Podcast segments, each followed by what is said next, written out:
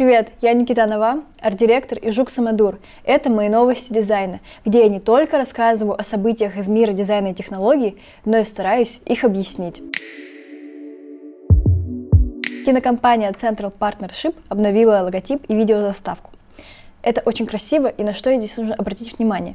Несмотря на всеобщую дрочку, на э, написание слов с э, буквами мелкого регистра, то есть теперь уже не модно писать все буквами высокого регистра, все стараются, вспомнили, значит, они правила русского языка и вспомнили, что все слова нужно писать с маленькой буквы. Что мы здесь видим? Все буквы в логотипе и, и в дескрипторе, и в названии, они набраны заглавными. И, соответственно, это не портит картинку, потому что у нас есть некоторые медиумы в дизайне, некоторые носители, так скажем, которые не требуют э, выравнивания по правому краю, например, или не требуют э, написания согласно правил русского языка, соответственно, когда все у нас пишется с маленькой буквы, в, ну и большие используются там в определенных правилах.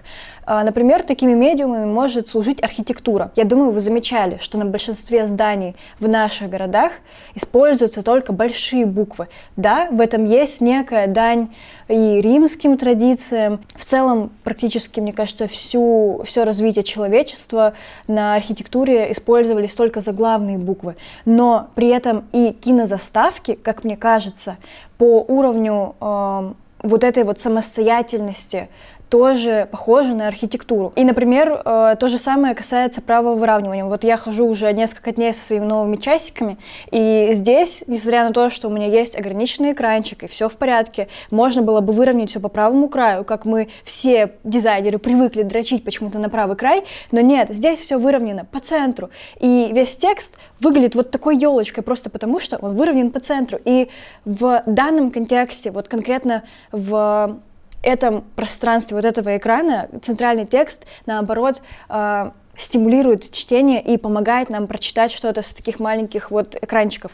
Так же, как и заглавные буквы ничуть не портят этот логотип, а помогают прочитать его большого киноэкрана, когда у нас по факту нет больше мерил, нет больше каких-то э, визуальных ключей, на которые мы можем опереться, чтобы понять, что вот здесь начало, там, вот здесь конец, вот здесь середина, вот здесь центр. Нет, мы увидим этот логотип в темном зале, где мы больше ничего не будем видеть, кроме того, как светится вот эта заставка.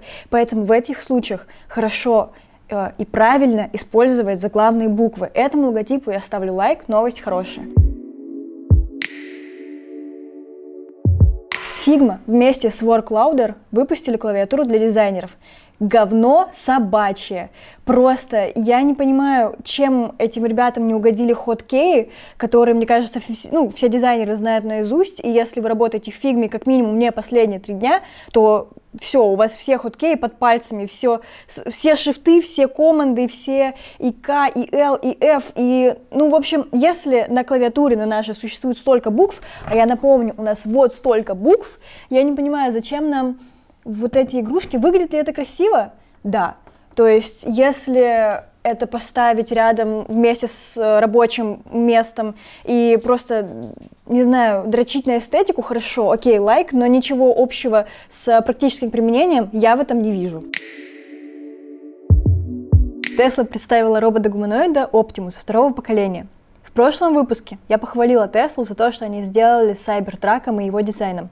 В этом выпуске я их немного поругаю. Я не понимаю, почему этот робот ходит так, как будто бы он обосрался. И зачем нужно было конструировать робота сразу с межпозвоночной грыжей. Это та же история про антропоморфность, про то, что машины не должны быть равны людям, и зачем нужно было дизайнить робота-человека и пародировать в те функции, которые могут делать люди, если эти роботы, они не нацелены на то, чтобы закрывать потребности и функции людей. То есть мы как люди, мы сами можем делать свои человеческие дела. Может быть, роботы будут делать то, что нужно роботам, и помогать нам то в тех местах, э, в которых люди уже бессильны.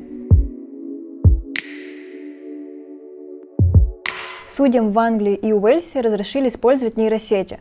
Офигенная новость, потому что теперь как я уже сказала, судьи для того, чтобы исследовать все дела, которые происходят. А чаще всего, если происходят какие-то большие слушания, то это большое количество документов, бюрократии, все это нужно исследовать. И не всегда нужно исследовать и изучать дела, только относящиеся к делу. Иногда намеренно проверяют архивы там, за последний указанный срок, чтобы проверить некую связь, может быть, с другими преступлениями. И вместо того, чтобы заниматься рутинными, многочасовыми изучениями дел, теперь нейросети могут их пересказывать, и уже на основании пересказа там, чата GPT, OpenAI, э, судьи могут принимать решения. То есть мы не заменяем, опять же, искусственным интеллектом человека, а используем его, чтобы он нам помогал сокращать э, производственные процессы, сокращать рутинные штуки. И лично в этом я и вижу дальнейшее развитие нейросетей, а не в том, что в какой-то момент все дизайнеры и иллюстраторы будут не нужны. Вот, вот в чем будущее нейросетей, но точно не в замене человеческого труда. Но в этой новости есть еще и другой момент. Нейросети нацелены на самообучение. Как я понимаю, сейчас нет четкого деления между той информацией, на которой нейросеть нейросеть учится, и та информация, на которой нейросеть не учится, которая там, например, засекречена или неправильная, ошибочная, э, какая-то не, недостоверная. В нейросетях нету конфиденциальности. И если даже какой-то английский суд зальет в эти нейросети все свои последние дела, например, за 15 или за 30 лет, это автоматически с процессом собственно, развитие нейросетей будет также влиять на эти нейросети. Мы не можем использовать нейросети как конфиденциальный инструмент, просто потому что она так не умеет. И, соответственно, здесь мы опять встаем на еще один сложный этический вопрос. Все нейросети, по-моему, только и овеяны этими этическими вопросами. Э, хотим ли мы, как человечество, для э, раскрываемости преступлений, для службы и пользу общества рассекречивать все уголовные дела, потому что, насколько я знаю, есть прям ряд статей, в которых запрещено публиковать даже там среди журналистов какие-либо подробности, например, все, что связано с несовершеннолетними, тем более с особо тяжкими преступлениями в сторону несовершеннолетних. Например, архивы Чикатило все еще засекречены, Сливко, Головкина тоже. Это все информация, которая не должна просачиваться в общество и в медиа, но ради помощи нейросетей мы готовы этим поделиться с ними или нет? Фанаты Хайнс так любят свой кетчуп, что даже делают татуировки с любимым брендом.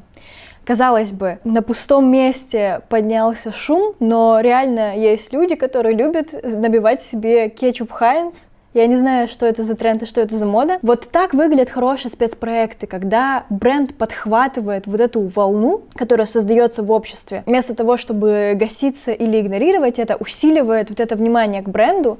И сейчас, например, они выпустили этикетки, которые можно отклеить, специально, кстати, отзеркаленные. Ее можно отклеить, э, перевести себе на кожу, прийти к своему тату-мастеру и, собственно, набить правильную, так скажем, этикетку, потому что фанаты не озаботились тем, чтобы найти правильную картинку кетчупа Хайнца, а тут она хотя бы будет. В парке Горького теперь тоже можно переночевать. Иди на лавочке. Построили новое пространство плюс дачи, где обычно приходят мероприятия для подписчиков Яндекса. Просто красивый номер, опять новый спецпроект от Яндекса. Накрутили туда всех Алис, всех задвигающихся, раздвигающихся шторки на поисков. Ну и классно. Теперь можно быть вип-бомжом.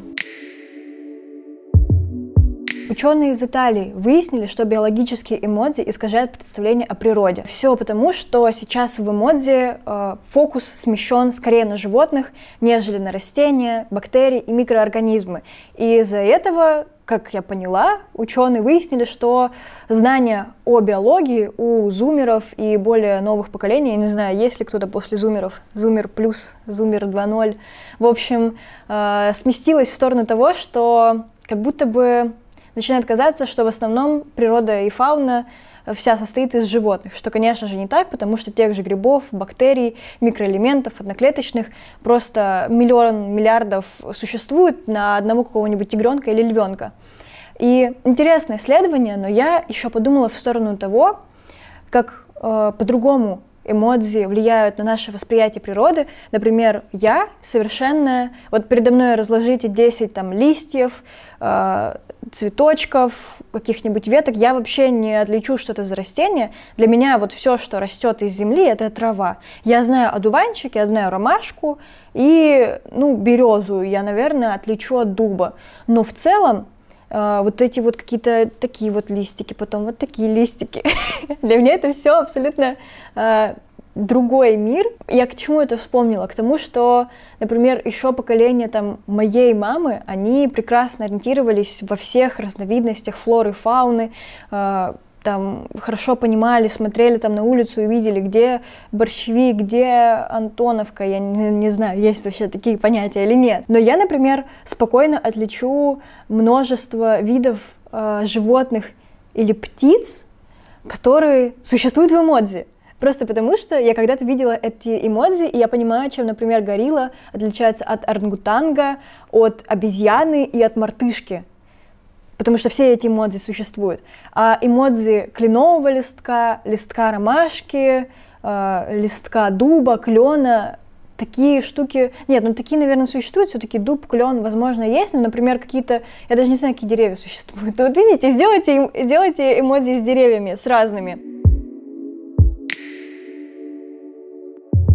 A24 и Kojima Productions снимут фильм про игре Death Stranding. Хотелось бы, чтобы этот фильм шел хотя бы 8 часов, потому что я помню, когда я проходила Death Stranding, я наиграла в него 86 часов.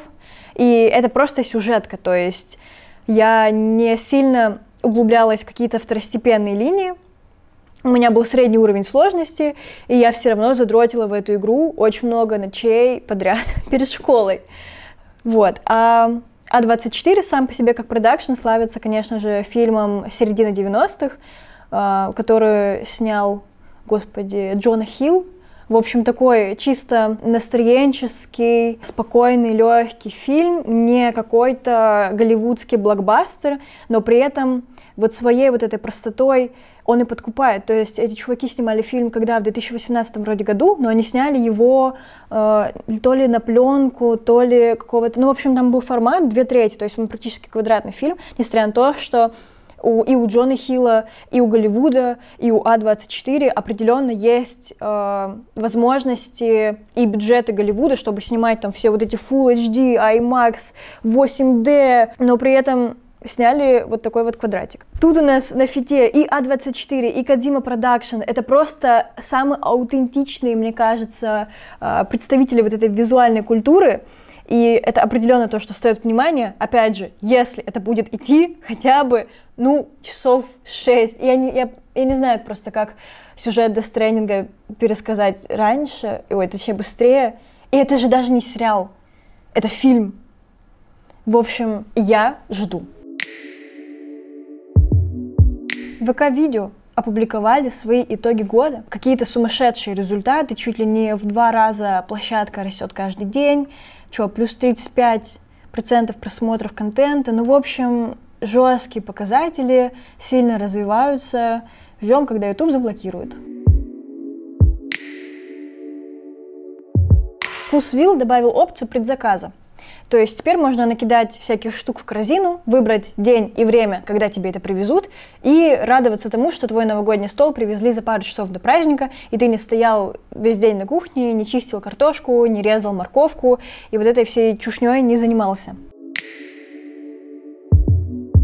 Яндекс выпустил коллекцию ковров с первыми рисунками своей нейросети. Вот этот весь нейросетевой арт, его настолько много в какой-то момент стало, сам по себе он не несет никакой ценности, потому что даже сейчас я могу зайти в Midjourney, нагенерить картинок, и это просто будут красивые картинки, которые нагенерила Midjourney уже со своим узнаваемым стилем, и мне кажется, что плюс-минус дизайнеры, которые работают в нейросетях, уже понимают, что сделала Midjourney, что сделала Stable Diffusion, что сделал шедевром. Просто потому что, несмотря на все стремление к реалистичности или к пародиям на художников, все равно нейросети делают по нейросеточному. И самой ценности это не несет в себе. То есть просто сгенерить картинку и наложить на нее поверх текст и думать, что у вас готовый дизайн, почему-то, каким-то образом образовался. Я не думаю, что это рабочая схема на долгой дистанции. Но в таком случае у нас возникают э, различные концепции вокруг генераций или возли, различные истории. То есть, чтобы какая-то генерация э, получила свою художественную или дизайнерскую ценность, то она уже требует в себе какой-то истории. То есть, если бы Яндекс просто выпустил коллекцию ковров, и они бы сказали, что вот там мы коллекция ковров про зиму, которую нам нагенерил наш шедевр. Ну и хоть бы они соснули с этими коврами, потому что и что? Кто не может нагенерить картинок про зиму? Кто не может напечатать их с коврами? Но вот эта история про то, что там это вообще первые рисунки, которые сделал наш шедевром. Вот вы все же им пользуетесь сейчас, а вот это то, с чего все начиналось. Да, это все еще выглядит как рисунки нейросетей, но вот из-за этой истории, которую нам рассказали, из-за этой истории, которой овеяли вот весь вот этот дроп, то они уже приобретают некую ценность. И вот за такие ковры уже можно и шекели отвалить. Всегда вот в этом вопросе взаимодействия с нейросетями лично для меня встает вопрос, а какая за этим стоит история и зачем вообще в этом конкретном случае я прибегнул к нейросетям? Неужели нельзя было решить работу без них? И, конечно, можно было бы, конечно, вы сейчас напишите в комментариях, что можно было сделать все и без нейросетей, но это было заняло больше времени, а вот тут короче времени. Хорошо, но а смысл какая художественная ценность, какая дизайнерская ценность в том, что вы взяли и нагенерили картинок, когда это доступно абсолютно любому человеку за 30 долларов в месяц. Дисней лишился прав на первую версию Микки Мауса с 2024 года.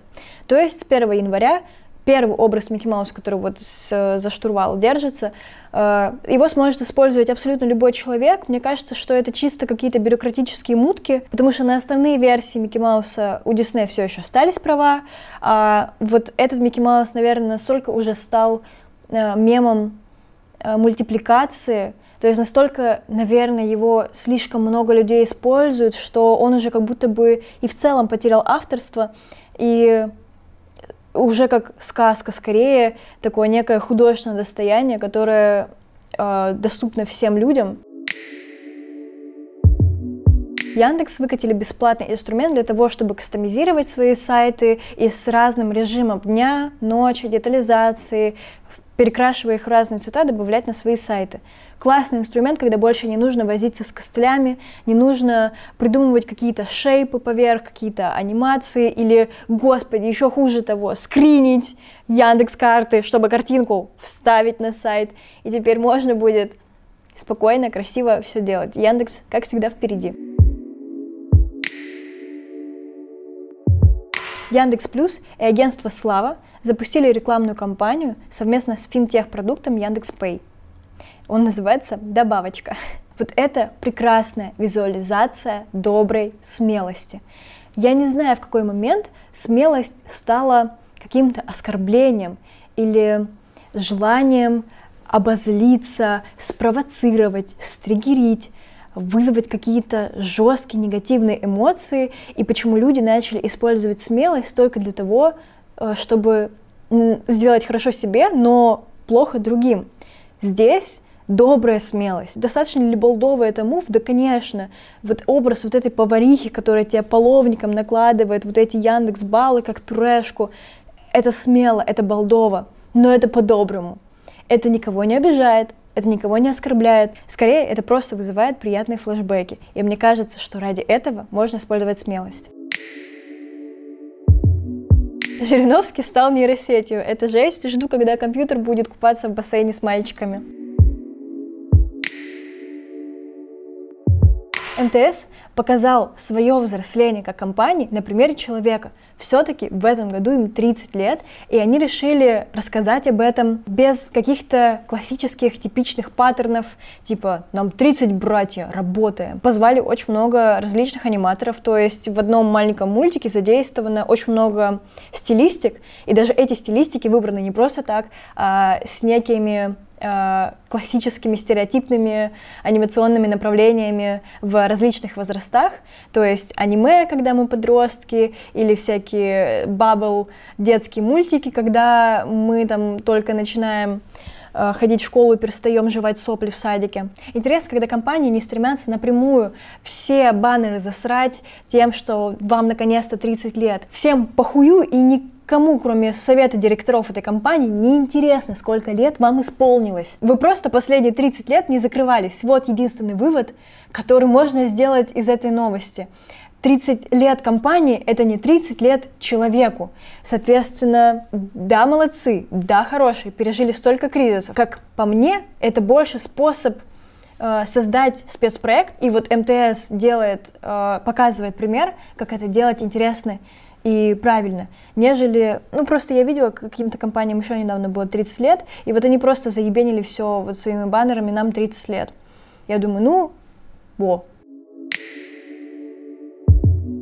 Телеканалы «Спас» и «Царьград» попали под санкции Евросоюза. Суки, вот за это я вас не прощу. Еще одна новость про нейросети. Яндекс и Сеченовский университет запустили платформу медицинских данных для ученых. Опять же, нейросети все анализируют и людям дают некую выжимку и ссылки, куда, если что, за подробной информацией можно обратиться. И вот классно, что сначала э, нейросети использовали, я не знаю, где-нибудь в ТикТоке, а потом в шедевруме где-нибудь, э, не знаю, в Алисе ее начали использовать, ну в каких-то таких простых вещах, куда можно просто пустить миллион людей, и пусть они сами натренируют эту нейросеть на безделушках, веселяшках, классных видосиках, тиктоках и вот на всем вот этом вот праздном и бесполезном с практической точки зрения. И вот сейчас когда нейросеть уже тренируется какие-то годы, очень классно, что они начали попадать в те сферы жизни, где действительно есть человеческий фактор, который с помощью нейросетей можно снизить. Эти области, например, в медицину, идет не просто какая-то только что разработанная нейросеть, которая ошибается через слово и толком не натренирована. Нет, она натренировалась на тиктоках, она поняла, как различать человеческую речь, она поняла, как анализировать текста. И вот теперь, когда ее несколько лет тренировали обильным количеством людей, классно, если вот уже эта э, продвинутая технология доступна для судей, для врачей, для ученых и для специалистов. Кнор запустили сумочку для бульонного кубика. Давным-давно ну, так сказала, пару лет назад, в общем, стали очень популярны вот эти мини-сумочки, которые можно было нацепить на руку, там, на шею, через э, плечо надеть, но они, в общем, были вот такие. И я всегда, э, ну, может, ладно, чуть побольше, и я всегда задавалась вопросом, что, зачем, то есть туда можно положить провод для айфона, туда можно положить одну конфету, и мне кажется, что даже ключи от машины туда не поместятся, и я уверена, что я не я, не я, я не я, когда голоден. я уверена, что не я одна задавалась таким вопросом, зачем людям эти сумочки. И вот Кнор решили пошутить на эту тему. Вышло, на мой взгляд, тоненько, элегантненько, смешно и по-доброму.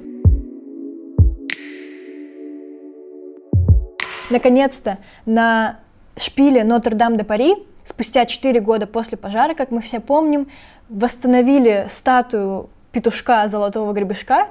И я не знаю, как выглядел оригинал до трагедии, но это пример хорошей скульптуры – которая, конечно, у меня нет видео, у меня есть только фотография, а скульптуры нежелательно смотреть с одного ракурса, скульптуры нужно смотреть с разных сторон, но вот эта хорошая скульптура, как я могу предположить, покрутив ее у себя в голове, она очень приятно э, исследует одну и ту же форму, но выражая ее в разных наклонах. То есть у нас эта форма повторяется и в хвосте, и в крылья, и вот вся вот эта вот субстанция, она напоминает вот это пламя. В общем, сделано красиво, невероятно. Я любуюсь, я радуюсь. А почему скульптуру нужно смотреть с разных сторон? Потому что скульптура, кстати, в меня же сейчас идет выставка скульптур, и я когда ее посетила, я увидела, что все люди, они просто подходят как к живописным полотнам. Они вот стоят, смотрят и подходят к следующей, также стоят и уходят с выставки, просто посмотрев вот так в а, профиль на все скульптуры. Я не говорю, как правильно или неправильно смотреть искусство. Это все-таки искусство, и на то оно и искусство, чтобы каждый его смотрел, трактовал, воспринимал, чувствовал по-разному. Но э, есть некий момент того, что скульптура это не просто э, отпечаток как художественное, какое-то произведение, как какое-то полотно, которое действительно воспринимается с одного ракурса, потому что с этого ракурса его художник создавал. Скульптура создается с разных сторон. Это набор массы и воздуха. Это игра света-тени это ее рельефность и ее раскрытие с разных ракурсов. То есть, обойдя скульптуру медленно, почувствовав, там, посмотрев, как она раскрывается, вы можете заметить, как линии динамичные и статичные взаимодействуют между собой. И это никогда в скульптуре не раскрывается с одного угла зрения. Особенно если вы смотрите на скульптуру не просто на улице, например, на какой-то памятник, где светит солнце, или, может, вообще не светит, светит луна, и вот где солнце, оно там встало, там вот оно и светит, и так вы на скульптуру посмотрели. На выставках, в музеях обычно все-таки работают кураторы, которые знают, как правильно направить свет, чтобы скульптура играла правильно, вот этот баланс света-тени распределился в пользу этой скульптуры. Поэтому кто не думал о том, что скульптура может быть предметом искусства или так вот многогранно раскрываться, попробуйте сходить как минимум в Манеж на выставку скульптур. Я кайфанула и желаю вам того же. Xiaomi выпустила домашний гравировальный станок. Не нужны чернила, не нужны никакие материалы, вы просто ставите этот станок и устанавливаете на нем какое-либо изделие, выбираете рисунок, и он там как-то что-то выжигает.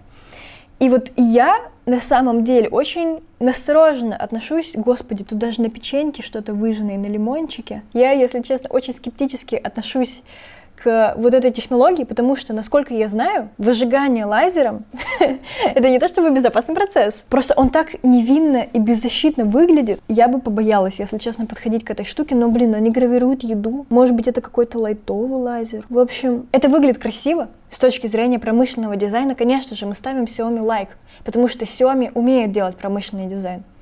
Но вот с точки зрения ну, я лично очень боюсь за безопасность в таких вещах. У меня дома обогреватель стоит, я иногда боюсь лишний раз его оставить включенным. Aston Martin и Porsche первыми внедрят обновленный CarPlay от Apple с поддержкой нескольких дисплеев. Я не поддерживаю стремление создать из автомобиля один единый дисплей, все потому, что дисплей, он требует, ну вот с одной стороны дисплей как бы действительно просто ты там нажимаешь и все, у тебя работает. С другой стороны дисплей навигируется взглядом. И про что я говорю? Мы ориентируемся в дисплей, когда мы на него смотрим. То есть я могу тыкнуть или использовать мышку на своем MacBook, когда я смотрю на дисплей и осознаю, где в этом пространстве сейчас находится моя рука. Но если я отвернусь и попробую то же самое сделать на своем дисплее, я не смогу, скажем так, тактильно навигироваться по нему. Я, возможно, если и плюс-минус отгадаю, где там какая папка находится, но с какой вероятностью я прям на нее тыкну и попаду куда мне нужно.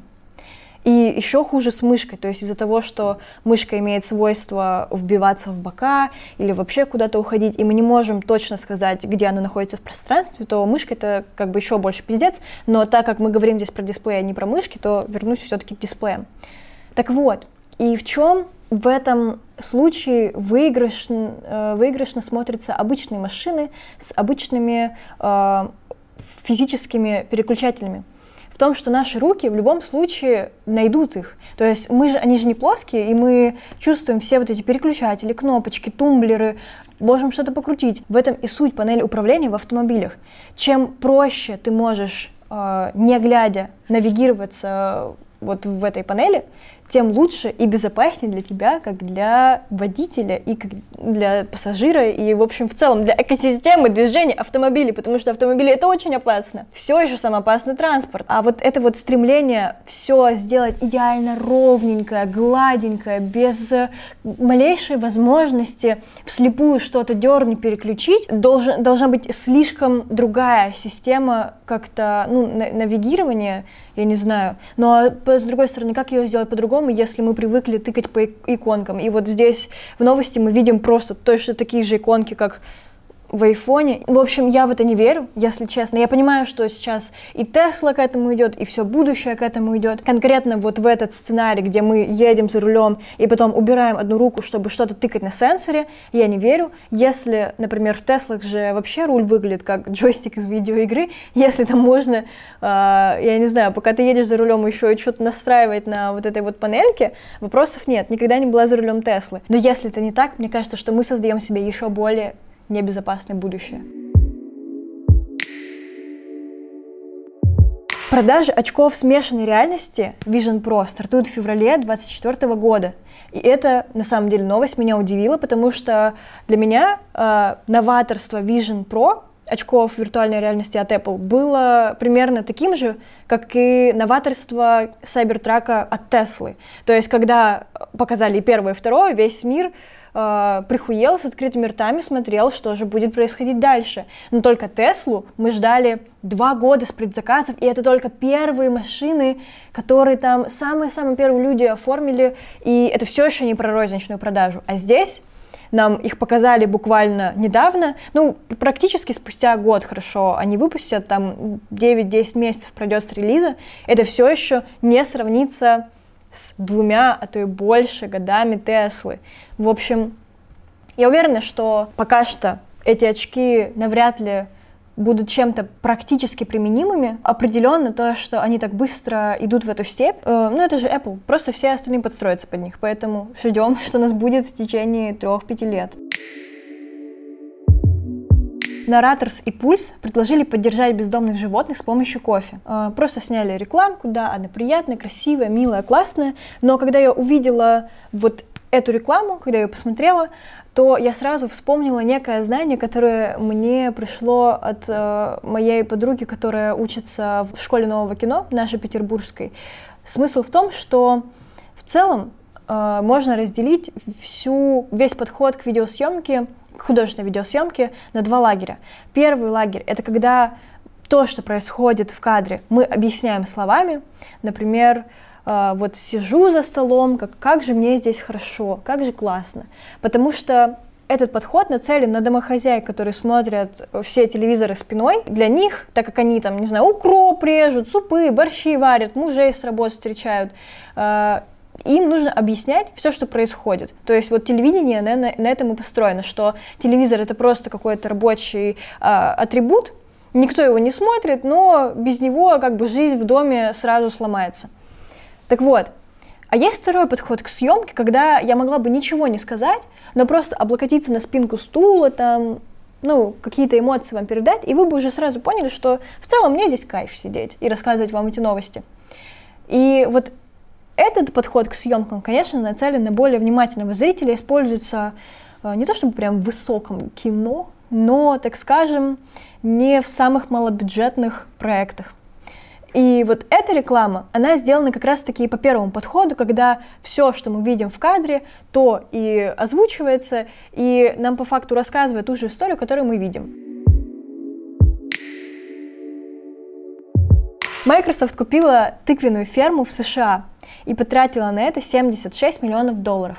Видимо, жопы девственниц и стартапы, которые умеют следить за пользователями, кончились, вот они и покупают всякую чушь. Ну, конечно же, на самом деле они купили дофигища гектаров земли, потому что хотят построить там дата-центр. Вот здесь у меня появилось очень интересное размышление по поводу того, что останутся ли люди голодными в будущем, потому что не хватает просто земли из-за всех дата-центров на выращивание разных культур и еды. На протяжении всего времени развития человечества, так или иначе, земля была одним из э, главных ресурсов. Просто когда это было аграрное общество, то землю использовали в аграрных целях. И ценность была в том, что можно вырастить кукурузу и вы и вырастить свою семью. Вот ценность была в том, что можно вырастить кукурузу и накормить всю свою семью этой кукурузой. Потом мы перешли в эпоху индустриального общества. Вспоминала слово, хотела сказать промышленного, но индустриального. В индустриальном обществе уже земля использовалась как ресурс, чтобы строить мануфактуры, заводы, развивать капитализацию, торговлю.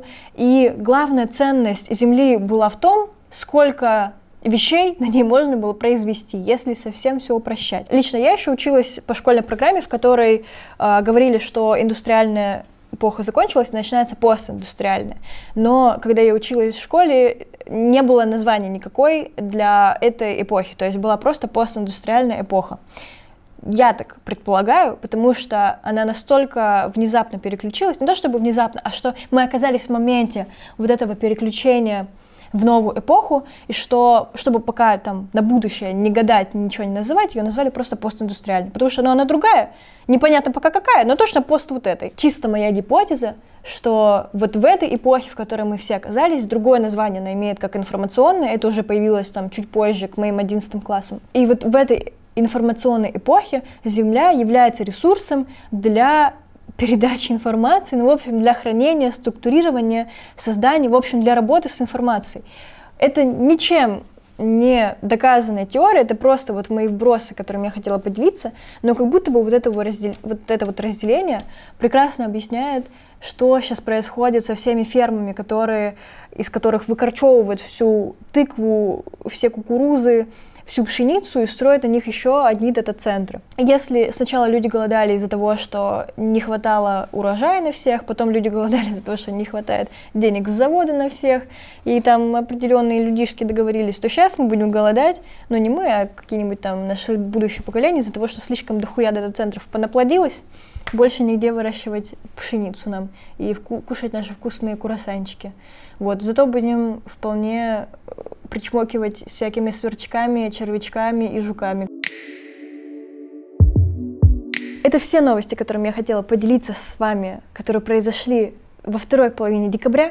Я очень рада, что я была вам интересна последние сколько-то минут. Подписывайтесь на мой телеграм-канал, на этот канал подписывайтесь.